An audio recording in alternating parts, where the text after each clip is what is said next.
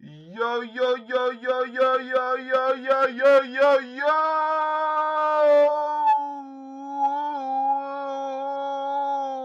Alles fresh, mein geilster Eichelkäse-Koala aus Kenia.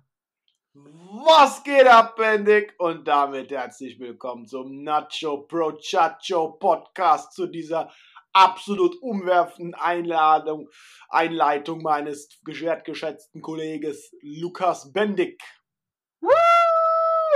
Und damit geht es auch los. Willkommen zum dermaßen in uneffizientesten, dümmsten wahrscheinlich und blödesten Podcast, der in diesem weiten Universum herrscht und den es gibt. Genau. Damit herzlich willkommen zur Folge 1. Also es ist auch wirklich das erste Mal, dass wir uns zusammen treffen und aufnehmen. und ihr seid live dabei. Wenn ich für unsere Zuschauer, die wievielte Aufnahme ist das jetzt? Es könnte schon so die zehnte Aufnahme sein. Zehnte, das ist so, so weit untertrieben. Ich glaube, wir haben das letzte Jahr 2020 eigentlich in sehr unregelmäßigen Abständen Aufnahmen gemacht. Wir können von einer, von einer langen Geschichte von unveröffentlichten Aufnahmen reden schon. Wir haben ein Jahr Podcast gemacht, ohne irgendwas erfolgreich davon je zu veröffentlichen oder zu publiziert zu haben.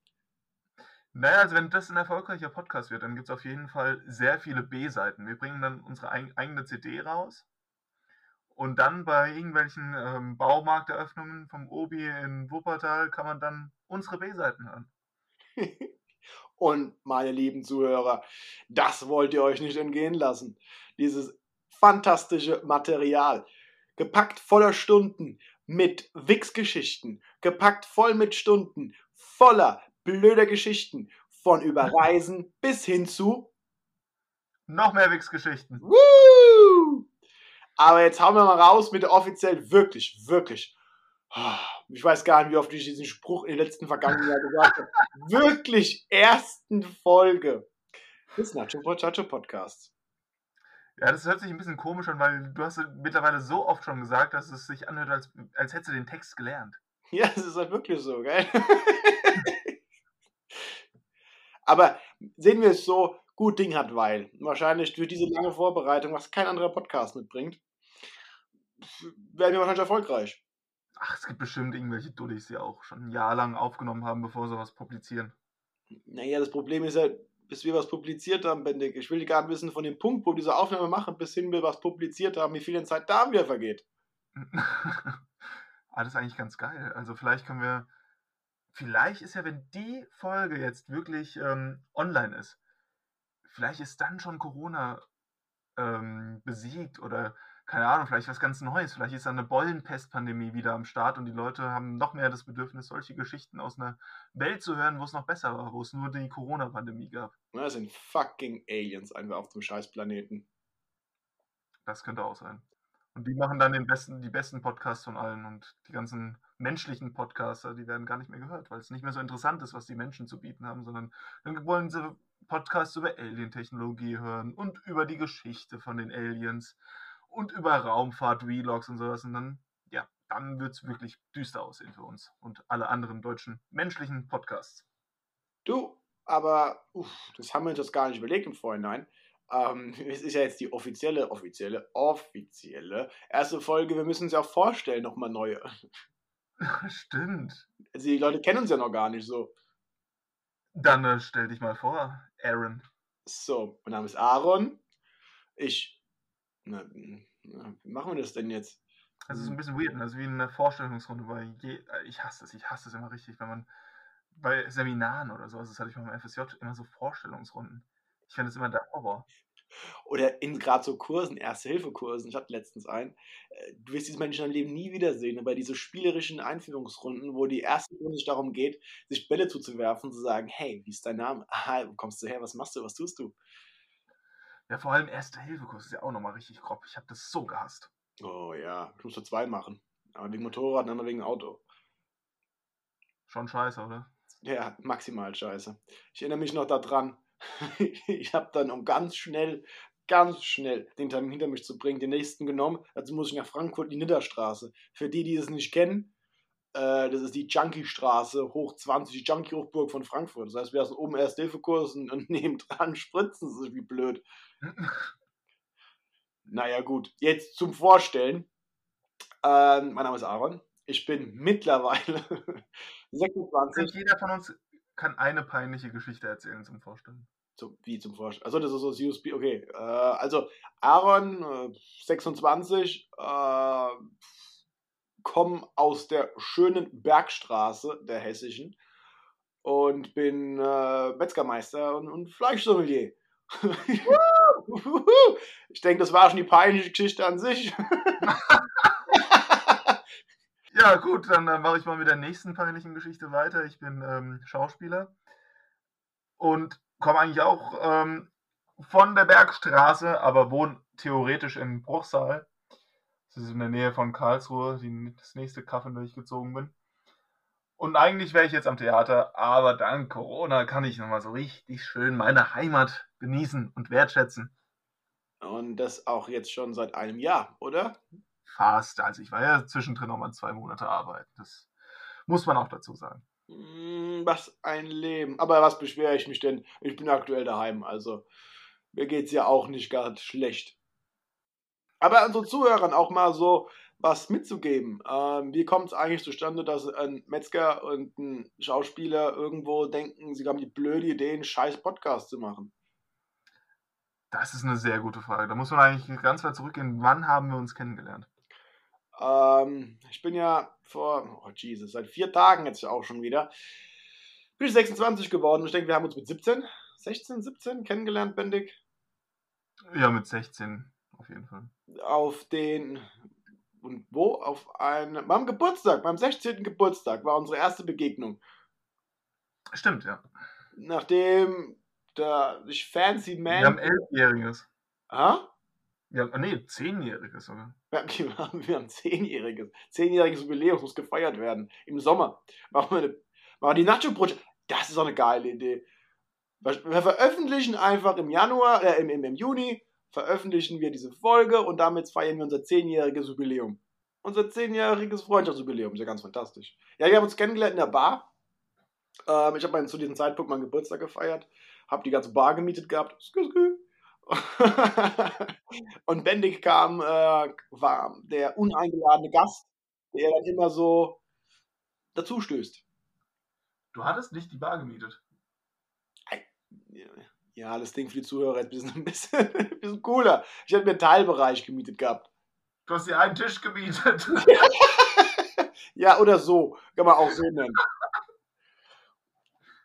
Ah ja, und der uneingeladene Gast ist dann irgendwo schrecklicherweise äh, äh, einer meiner besten Freunde geworden. Wie ging es denn dann weiter mit unserer Freundschaft? Ich, ich, dann war es irgendwie so eine Nachtgestalt, die man immer mal wieder gesehen hat, wenn man mit 16 Zug genommen hat nach Heidelberg und dann um 11 wieder den Zug zurücknehmen musste. Das finde ich eh so insane, dass man das früher gemacht hat. Ja. Also in den Club zu gehen, weil man 16 war und endlich in den Club gehen durfte. Wir sind ja dann oft, du ja auch, um 8 Uhr sind wir in den Zug gestiegen, haben uns dermaßen die Lichter weggeschossen im Zug, sind dann komplett strack angekommen in Heidelberg, haben gepokert, ob wir es überhaupt noch in die Disco reinschaffen, weil wir so voll waren. Und dann waren wir die ersten Larrys in der Disco. Um wie viel Uhr? Um halb neun, neun, oder? Als er aufgemacht hat. Ja. haben uns wie die größten Kings gefühlt und mussten dann um 11 Uhr schon wieder den Zug nach Hause nehmen. Das, Gott, was, wenn man jetzt zurückdenkt, oder? Was für traurige Zeiten. Tja. Wir waren halt. Damals konnte man wenigstens überhaupt noch feiern gehen. Ja, das ist auch wieder wahr. Wir waren halt so richtig, ich will es jetzt nicht gar nicht aussprechen, mal so richtig traurige Dorfkinder. Und das wird auch die Alternativseite unseres Podcasts, das werdet ihr noch öfter hören, wir sind die Dorfkinder. Na, wobei, ich glaube, die Jugend ähm, ist auf dem Dorf, kann, kann schon geiler sein als in der Stadt. Definitiv. Hallo? Weil ich glaube, so in der Stadt, da, da, ja, da gibt es ja eher so Clubkultur und sowas, wo du halt wirklich nicht so mit 14, 15, wo du da einfach so reinkommst. Also ich würde schon sagen, also gerade wo wir herkommen, dieses Ballungsgebiet, wo die Möglichkeit hast, mal nach Darmstadt, mal nach Frankfurt etc. und halt auch hier so ein bisschen das ländliche, was du noch hast und die Ohrewelle, die Ohrewelle, ähm, ist es schon so, dass ich denke, wir haben das Beste aus zwei Welten mitnehmen können. Wobei wir uns in der einen Welt, der Großstadtwelt, ein bisschen affig angestellt haben damals noch. Wenn ich überlege, dass wir die ersten waren, die halt wirklich angestanden haben, als ich noch zu hatte. Aber es ist ja auch schon wieder. Das sind so Geschichten, Benny, sind zehn Jahre her, kannst du es glauben? Das ist wirklich verrückt. Aber nochmal zur Info: also, die Oro-Wälder sind Bewohner aus dem Odenwald und das ist der einzige indigene Stamm, den es in Deutschland noch zurzeit gibt. ja, das hast du sehr schön formuliert, das ist wahr. Das trifft zu. Naja, unsere Freundschaft hat einen weiteren Verlauf genommen mit äh, Ich habe noch nie, das will sagen, das war schon so, das war schon so der, das war schon so der, der, was uns connected hat. Was hast du gemacht? Du hast doch gestrippt damals mit irgendeinem so Larry? Ja, das habe ich gemacht, aber ich glaube, das Geilste war, äh, da waren so Leute auf einer Bank, das war eigentlich ein, so eine relativ harmlose, wenn nicht du ja Aufgabe von dir. Ich sollte eine Flugrolle vor der Bank machen. Dann habe ich die Flugrolle gemacht und bin, bin halt in den Bach reingeflogen. Und ich habe es halt so in der Erinnerung, dass sich wirklich in dem Moment alle Leute auf diesem Dorffest umgedreht haben und mir dabei so zugeguckt haben, wie ich halt in den scheiß Bach gefallen bin. Ja, das ist eine Erinnerung, das ist halt wirklich so gewesen. In einem 500-Seelen-Örtchen, wo so Kerb 1000 Leute da sind, haben sie wahrscheinlich alle umgedreht und sind mal hingeguckt, was, dieses, was dieser tollkühne Jugendliche da treibt. ja, das war schon so der Punkt. Ja, das war Wie ging es dann weiter? Dann ging es irgendwie, wir haben uns dann, haben uns aus den Augen verloren. Die Bendig Ultras, das war auch noch so, das war auch noch so ein ah, großer Punkt unserer Freundschaft.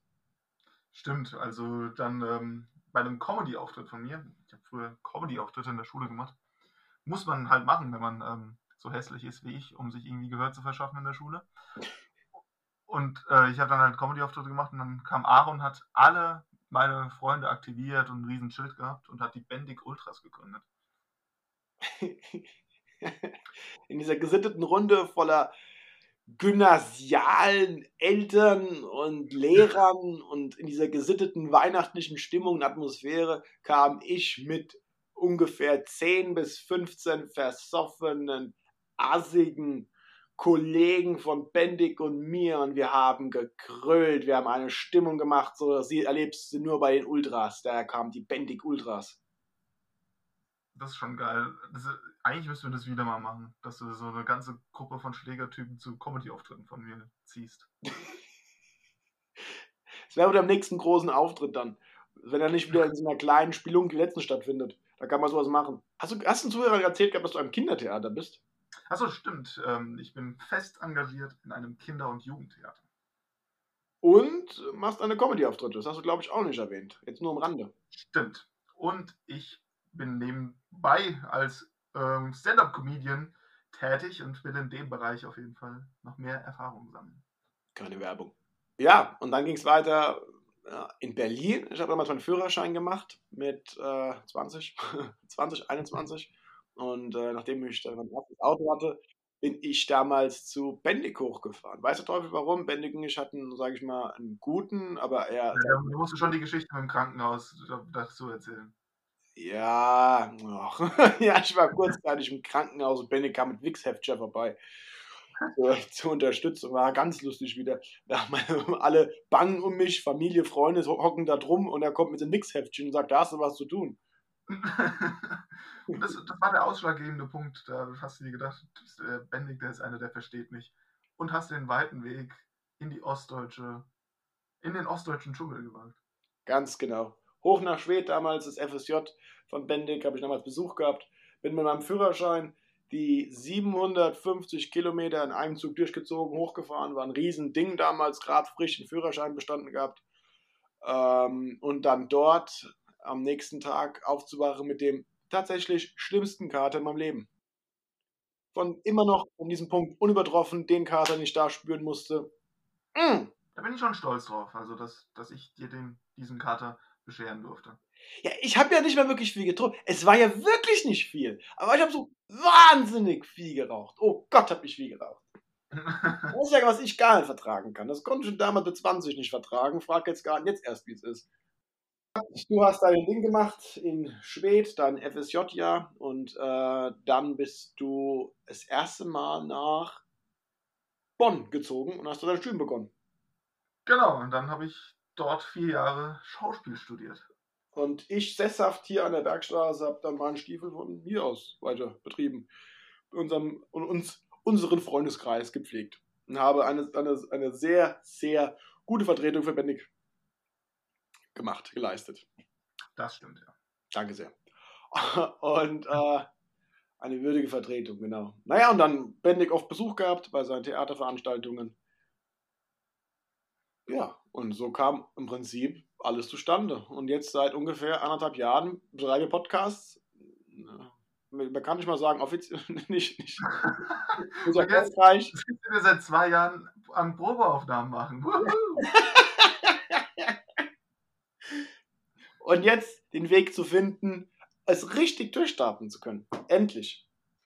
Aber das ist eigentlich eine schöne Überleitung über das, ähm, worüber wir in diesem Podcast auch vornehmlich sprechen wollen. Das sind nicht, also das werden natürlich zwangsläufig werden es sehr viele Dorf-Assi-Geschichten sein, weil man kann seine Identität nicht ver verleugnen. Aber eigentlich, also man hat es ja schon gemerkt, dass wir von den ganzen Sachen von früher erzählt haben, irgendwie, man hat so die Meilensteine hinter sich, Ausbildung ist vorbei, Schule ist vorbei. Und jetzt ist man so Mitte 20 und irgendwie befindet man sich in seiner ersten Sinnkrise, die Quarterlife Crisis. Und wer ist dafür besser geeignet als ein ar arbeitsloser Schauspieler und ein daheim sitzender Metzger, um euch vor, von der Quarterlife Crisis zu berichten? Hallo. Hey. Ähm, ja, die Quarterlife Crisis. Ich denke schon so, dass, ich weiß nicht, es sind schon so also es ist schon Bananas, muss man ja ganz ehrlich mal sagen. Durch Corona definitiv krass spürbarer, denke ich, gerade für unsere Generation, der wir sind, ähm, als, als, ich will nicht sagen, wie eine Generation davor. Aber du bist halt wirklich so von dieser Corona-Krise zu Boden gerungen und mit, wie man es, also wie man es nicht machen sollte mit dem Hund, aber jeder kennt bestimmt dieses Gleichnis mit dem Kopf dann so in die Pipi drücken, soll man nicht machen. Ähm, aber man fühlt sich halt wirklich schon so ziemlich erniedrigt und schon so auf den Boden der Tatsachen geworfen. Ja, total. Man kann sich nicht mehr in Partys flüchten. Ganz genau. Die ganze, meiner Meinung nach auch dieses Bild, was ich über Jahre hinweg, ich denke, weiß nicht, inwiefern du von betroffen warst, durch Instagram, durch diese Blasen, durch dieses Profilieren, dieses irgendwo sich definieren, durch was, wer hat mehr, wer macht mehr, wer ist mehr. Und dieses ganze, diese ganze Scheingesellschaft ein Stück weit bricht einfach komplett in sich zusammen und man wird halt wirklich zurückgeworfen, meiner Meinung nach, auf die Werte unserer Eltern und das ist auch, denke ich, dieser große Clinch, der zumindest bei mir jetzt groß spielt. Das ist dieses Selbstverwirklichen auf der einen Seite und dieses oh, Spitze, Spitze, Spitze 20, ich habe äh, alles schon bereist und alles gesehen und oh, oh, der Porsche steht vor der Tür. Also im Vergleich zu den Werten, die unsere Eltern gepflegt haben, sehr auf Sicherheit, ohne großes Risiko, konstant, kontinuierlich, am besten einen Job bis zum Ende des Lebens irgendwo. Man wird zurückgeworfen auf diese Werte. Ja, wobei, also ich hatte es auch schon äh, vor Corona die ganze Zeit, da ich mich ständig miteinander verglichen habe. Ich habe das jetzt während Corona auch, da ich auf Instagram gucke und mir so überlege, Alter, wo wäre die Quarantäne gerade geiler? Wenn ich so Videos sehe von irgendwelchen Studentenheimen. Ja, sicherlich. Also es gibt natürlich auch große Unterschiede innerhalb Deutschlands. Ähm, aber es ist schon so, dass auch diese Fantasiegedanke mittlerweile bei mir irgendwo, ich habe mit öfter kommuniziert. Es wirklich interessant ist, dass man denkt, man wandert vielleicht aus nach Neuseeland oder so, weil dort einfach die Lebensqualität halt einfach, da, da, da läuft halt alles normal weiter. Es sind Veranstaltungen, es sind Festivals, es ist, Corona ist besiegt worden dort unten. Und die müssen, die müssen sich ja so geil gerade fühlen. Stell dir mal vor, du bist in Neuseeland und bist der einzige Mensch, der gerade Party macht. ja. Das ist die einzige Nation, die gerade feiert. Ja, es ist so, oder? Die Chinesen, Neuseeländer, das sind so die Völker, die es einfach geschafft haben schon. Und in China wollte ich nicht sein, aber Neuseeland, da hast du doch fucking hohe Lebensqualität. Das ist wunder, wunderschönes Land. Selbst habe ich es noch nicht bereist, aber es mal so gerade von äh, den, den, meisten Abiturienten, die dann nach dem Abitur dann ne, ihr Auslandsjahr verbringen in Australien, Neuseeland, was man so hört, die Geschichten, die Bilder, die man gesehen hat, äh, was man selbst weiß. Es sieht fucking geil aus, in diesem scheiß geilen Atmosphäre und dann noch einfach frei sein zu können. Ja. Hätte ich auf jeden Fall auch sehr viel. Ja, gut, aber bei mir ist das Ding, also ich kann halt nicht so gut äh, auswandern wegen dem Beruf, als mein Englisch ist halt zu schlecht, anstatt ich, dass ich jetzt mit Schauspiel oder Comedy irgendwie im anderen Land Fuß fassen könnte. Fang doch an als Schauspieler mit so einem richtig brutalen deutschen Akzent wie Arnold Schwarzenegger. ich bin der Bendig. Eigentlich gut. Ja, da fehlt mir halt der Körper dazu, ne? du, bist, du bist der Anti, Anti-Arnold. Ja, das Ding ist aber, ähm, also, hast, es mal, hast du mir mal einen Film von, von Arnold auf Englisch und danach direkt deutsch synchronisiert angeguckt? Weil das ist witzig, weil die deutsche Synchro, die rettet richtig viel vom Schauspiel von Arnold Schwarzenegger. Ich glaube, ganz viele Deutsche wissen nicht, was für ein beschissener Schauspieler Arnold Schwarzenegger eigentlich ist. Ja, wirklich? Ja, die Synchro macht einen richtig guten Job. Dass man denkt, ja, das ist eigentlich ganz okay. Aber wenn du den Original sprechen hörst, der ist so kacke, der Kerl, der kann gar nichts. Ich denke, das ist ja gerade ein Charme, ein Reiz. Das ist ja kein direkter Schauspieler. Ich denke halt, weil er halt so wirklich wie eine Maschine, deswegen Terminator war einfach die perfekte Rolle für ihn. Der, der ja. ist ja auch, der, ich denke nicht, dass er gerade große, komplexe Sachen irgendwo hinbekommt.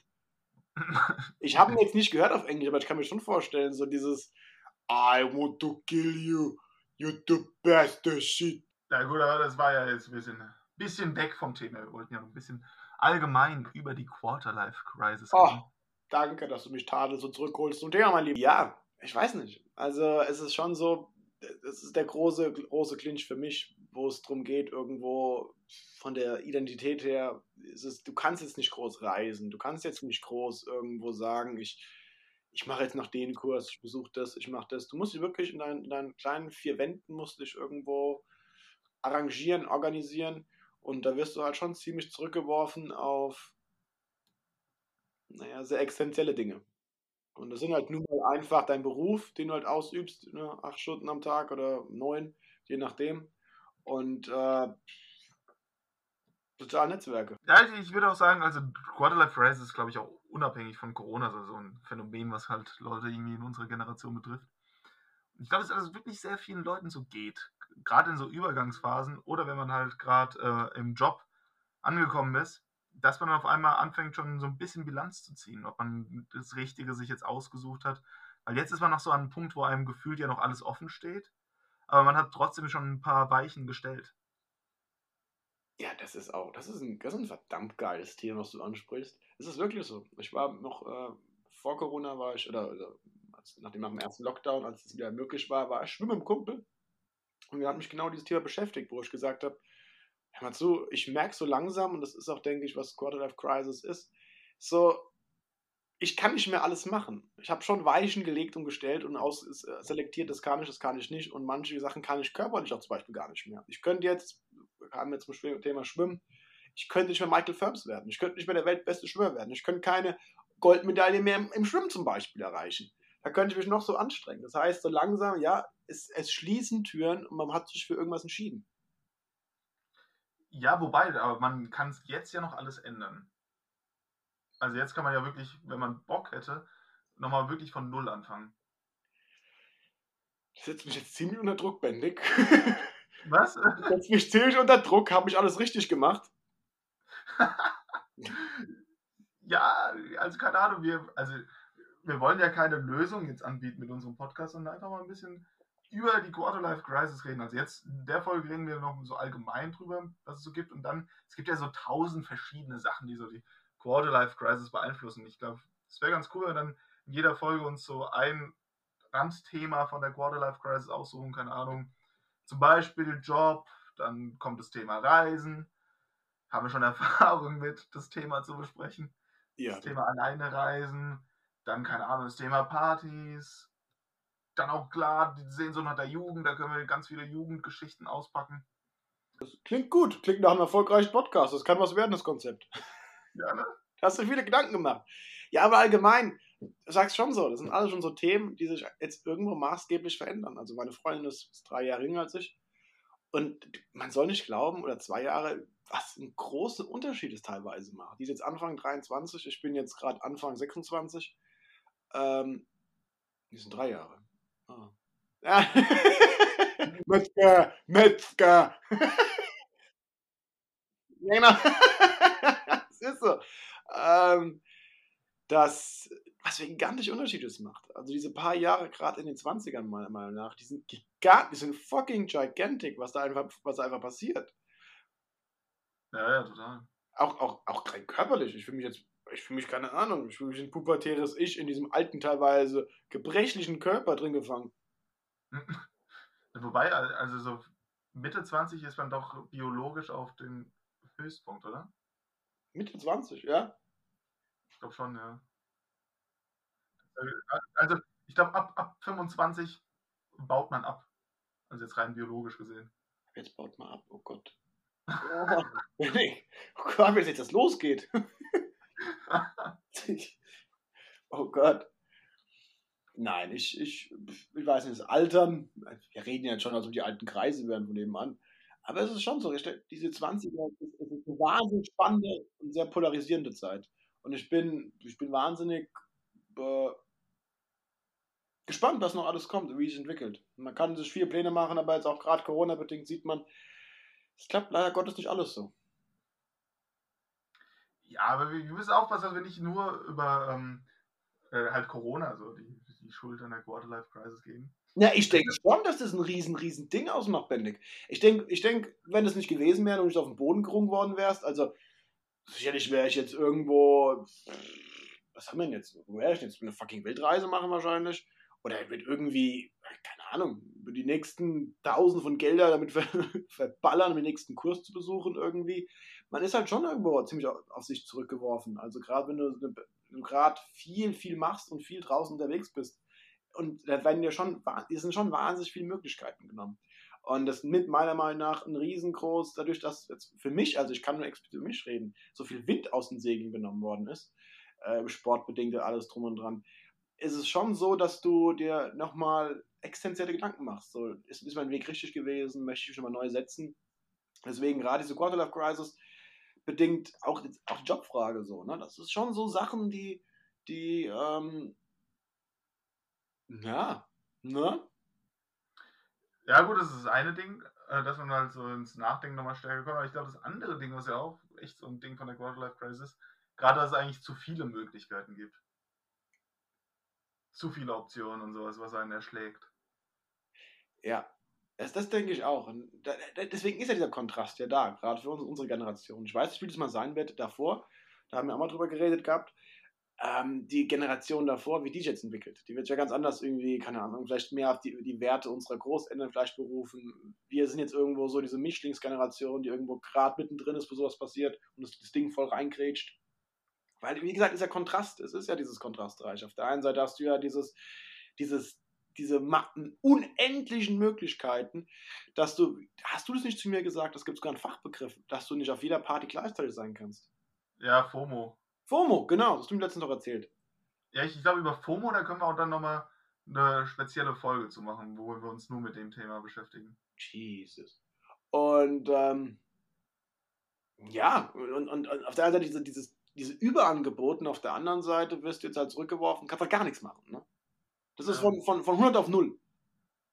Aber ku- kurz mal zu der, so ein Fun Fact über Corona. Ich, ich glaube, ich finde es nur witzig, weil ich ein Arschloch bin, aber ich erzähle es jetzt trotzdem mal. Ich habe gelesen, dass durch Corona halt die Schüler auch richtig Probleme haben, dass irgendwie teilweise die Grundschüler äh, das Alphabet verlernen. Ich finde die, die Gedanken halt super witzig, dass so eine Generation jetzt hochkommt von Deppen. Eine Generation von Analphabeten. Das ist jetzt, Von das ist- Analphabeten mit Hy- Hygienefilmen. Wahrscheinlich wirklich so. Wir werden jetzt so eine richtig. Also, ich will gar nicht. Ah ja, egal. Schauen wir mal, wie es entwickelt in Zukunft. Vielleicht haben wir dann wieder irgendwelche heidnischen Götter zum Schluss. In unserem späteren Ich Lebensalter. würde schon sehen, so, einen- so einen Kult zu gründen. Oh ja. Der Nacho Pochacho Kult. Ja, das wär's. Oh ja. Also, wir sind auf jeden Fall eure erste Adresse. Wenn wirklich die Apokalypse ausbricht, dann machen wir uns noch eine gute Zeit, haben ganz viel ungeschützten Sex und probieren alle Drogen aus. da fällt mir dieser eine Kyle und Peel Sketch wieder ein. Ich bin ein bisschen aus der Bubble raus, aber letzte Woche, letzten zwei Wochen habe ich mich, ich weiß nicht, ich bin versunken in Kyle und Peel. Wer sie nicht kennt, das sind, zwei äh, amerikanische Comedian, die so, so Kurzsketches machen und sich neu verkleiden und in verschiedene Rollen schlüpfen. Es ist vergleichbar mit Mensch Markus, sowas? Boah, ja, aber alter Mensch, Markus ist schon gut beschissen. Ja. ich habe jetzt versucht, in dieser scheiß deutschen Comedy-Landschaft ein Pendantstück, würdiges zu finden. Vor allem mit Mensch Markus, da haben wir uns gerade richtig geoutet, wie alt wir sind. Oh Gott. ich glaube, Mensch Markus ab, ab 22 kennt es keine Sau. es ist wirklich so. Aber hast du ein deutsches also ich hoffe zumindest, ich hoffe Hast du, hast du ein deutsches Pendantstück jetzt? Ja, das Ding ist ja, ja gut, äh, was ganz gut ist, ähm, gute Arbeit Originals.